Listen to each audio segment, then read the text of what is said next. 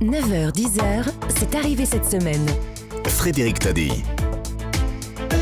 André Caspi, bonjour. Bonjour. Vous êtes historien des États-Unis, professeur émérite à la Sorbonne et vous publiez Mes chroniques américaines dans lesquelles vous revenez sur un peu toute l'histoire des États-Unis, hein, de Pocahontas à Donald Trump et Joe Biden.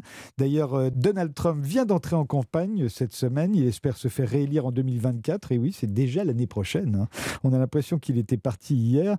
Donald Trump va donc euh, continuer de bouleverser la politique américaine. Est-ce que Donald Trump, pour vous, est un pur produit de l'histoire américaine? Oui et non. C'est un New-Yorkais. Donc le fait qu'il soit New-Yorkais, ça n'est pas tout à fait la même chose qu'être américain. C'est un Américain d'une certaine sorte, pourrait-on dire. Et d'un autre côté, c'est un pur produit en ce sens que euh, il a gagné beaucoup d'argent. Grâce à cet argent, il est arrivé à jouer un rôle politique de premier plan. Et je pense que depuis ce temps-là, il occupe euh, le premier plan de l'actualité. Alors de l'actualité américaine, mais aussi en grande partie de l'actualité mondiale. Et en somme, il symbolise d'une certaine manière la domination des États-Unis sur le plan médiatique, sur euh, le plan des idées, même si les idées de Donald Trump ne sont pas les vôtres ni les miennes, mais ça veut dire quand même que malgré tout, il apporte un grand dynamisme au débat. Et euh, on peut le regretter, hein, bien entendu. Mais d'un autre côté, je crois que euh, le fait même qu'il occupe le premier plan de l'actualité fait qu'on ne reste pas indifférent omniprésence culturelle donc des États-Unis, mais aussi omniprésence militaire. Euh, on le voit avec euh, l'affaire euh, du ballon espion chinois qui préoccupe, semble-t-il, beaucoup les Américains. Mais il y a aussi un général de l'US Air Force, Mike Manayam, le chef de l'AMC, qui a annoncé à ses officiers dans une note dévoilée cette semaine par NBC News que la guerre entre les États-Unis et la Chine risque d'éclater en 2025 à cause de Taïwan.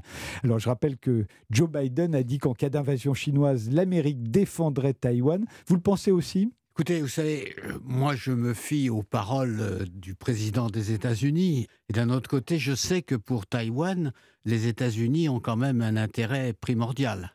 Alors, je dirais même que c'est un intérêt beaucoup plus fort que pour l'Ukraine. Alors, évidemment, la guerre en Ukraine est devenue de plus en plus une guerre entre la Russie et les États-Unis, mais indirectement pour les États-Unis et directement pour la Russie. En, revanche, pour Taïwan, c'est quand même la grande euh, rivalité entre les États-Unis et la Chine. Et si les États-Unis acceptaient que les Chinois de Pékin envahissent Taïwan, ce serait pour eux une défaite considérable. Donc euh, je pense que euh, Joe Biden, en faisant cette promesse, a contribué sans aucun doute à rappeler ce que sont les priorités de son pays. Dans votre livre, André Caspi, euh, vous rappelez évidemment que les États-Unis sont la première puissance militaire de la planète et que l'identité américaine est profondément liée à la guerre, hein. pas seulement parce qu'ils sont nés d'une guerre, mais, mais parce qu'ils ont été tout le temps en guerre, en fait. Euh, on a même des chiffres. Hein. le, le, pays a connu 20 ans de paix seulement en 247 ans d'existence. Alors ça, c'est pas dans votre livre. Non. Mais... Cette puissance militaire tient une place considérable dans l'histoire du pays et dans l'histoire du monde. Ce qui veut dire qu'au fond, si euh, les États-Unis n'étaient pas présents, je crois que le monde ne serait pas exactement ce qu'il est aujourd'hui. Et de ce point de vue-là, euh, on peut souligner toute l'influence que les États-Unis ont exercée sur leur temps et sur notre temps. Sans l'Amérique, l'Europe n'est rien, à votre avis, André Caspi, militairement, économiquement, technologiquement? Bah, C'est-à-dire que oui, les États-Unis sont, en tête de, de, beaucoup de domaines. Alors, ils sont en tête du, dans le domaine technologique, ils sont en tête dans le domaine culturel, ils sont en tête dans le domaine industriel. On voit bien, par exemple, avec les mesures que le président Biden vient de prendre pour protéger l'industrie américaine, que cela fait réagir les Européens qui essayent de trouver euh, des arguments, des moyens pour combattre précisément cette politique américaine. Donc ça veut dire que de ce point de vue-là, les États-Unis euh, tiennent euh, c'est une évidence. Je ne vais pas vous apporter une révélation sensationnelle, mais les États-Unis tiennent une place déterminante euh, dans notre présent comme ils l'ont été dans notre passé. André Caspi, on fait une pause et on revient ensuite sur l'actualité américaine qui est toujours aussi fourmillante. 9h, 10h, c'est arrivé cette semaine. Avec Frédéric Tadei sur Europe 1. Nous sommes toujours avec André Caspi, professeur émérite à la Sorbonne, historien des États-Unis, qui publie Mes chroniques américaines. Il y, a, ce jeune noir américain de 29 ans, Tyre Nichols, qui a été tabassé à mort par des policiers à Memphis. Euh, on lui reprochait une infraction routière. Une vidéo de la scène a été diffusée d'une violence absolument terrible, suscitant une grande émotion aux États-Unis. La vice-présidente Kamala Harris était présente à ces funérailles qui ont rassemblé des milliers de gens.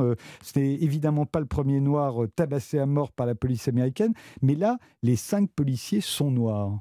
Oui, parce qu'il ne faut pas oublier que Memphis, qui est la capitale du blues, qui est en somme euh, la capitale où les grands chanteurs ont toujours enregistré, euh, mais Memphis est aussi une ville noire. C'est une ville où les deux tiers de la population sont noirs. Cela veut dire au fond que c'est une ville dans laquelle les tensions raciales n'existent pas spécialement. Elles sont certainement moins fortes qu'elles peuvent l'être dans d'autres villes comme Minneapolis ou comme New York. Mais euh, il est tout à fait naturel que les policiers soient noirs. Alors, ce qui n'est pas naturel, c'est que les policiers exercent des violences comme celles que vous rappelez. Mais euh, il ne faut pas oublier non plus que Memphis, c'est la quatrième ville aux États-Unis en ce qui concerne le taux de criminalité. Donc ça veut dire qu'il faut trouver les moyens pour combattre cette criminalité. Et c'est la raison pour laquelle la, responsable de la police, qui est noire elle-même, qui est une femme, qui est noire elle-même, a créé cette unité spéciale qu'on appelle Scorpion et qui avait pour but précisément de, de combattre euh, tous ceux qui, violent la légalité. Et en ce qui concerne les automobilistes, puisque c'est ainsi que Tyre Nichols a été arrêté, euh, il y a une sorte de, de, jeu à Memphis qui consiste à faire des donuts. Des donuts, c'est-à-dire des galettes. Ça veut dire que euh, une voiture fonce et puis subitement elle fait un tête à queue. Alors c'est la raison pour laquelle tout ce qui est reckless driving, c'est-à-dire une conduite euh, fautive, fait l'objet d'arrestation. Ce qui est évidemment très condamnable et a été très condamné, c'est la violence, c'est la brutalité à l'égard de cet homme qui, semble-t-il, était complètement innocent et qui n'avait rien à se reprocher, euh, sinon que les policiers ont estimé qu'il avait euh, une conduite bizarre. Donc ils l'ont arrêté, ils l'ont tabassé, avec les conséquences que cela a, pu avoir.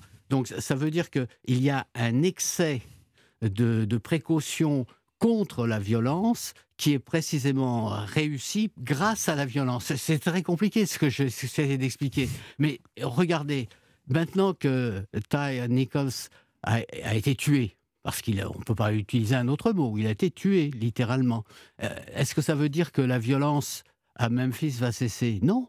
Scorpion est dissous. Bien. Mais euh, comment est-ce que la police euh, de Memphis va maintenant agir? Avec quels moyens, dans quel but, dans quel, dans quel cadre?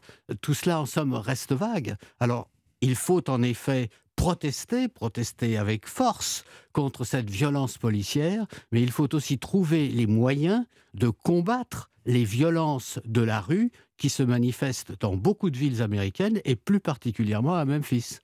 Vous êtes très sévère dans votre livre, euh, André Caspi, avec la prohibition. Euh, une croisade euh, qui a échoué, dites-vous, qui a stimulé le gangstérisme, assuré pour un temps au moins le règne d'Al Capone. Vous parlez d'une aberration, d'une tentative vouée à l'échec pour imposer une société moralisatrice.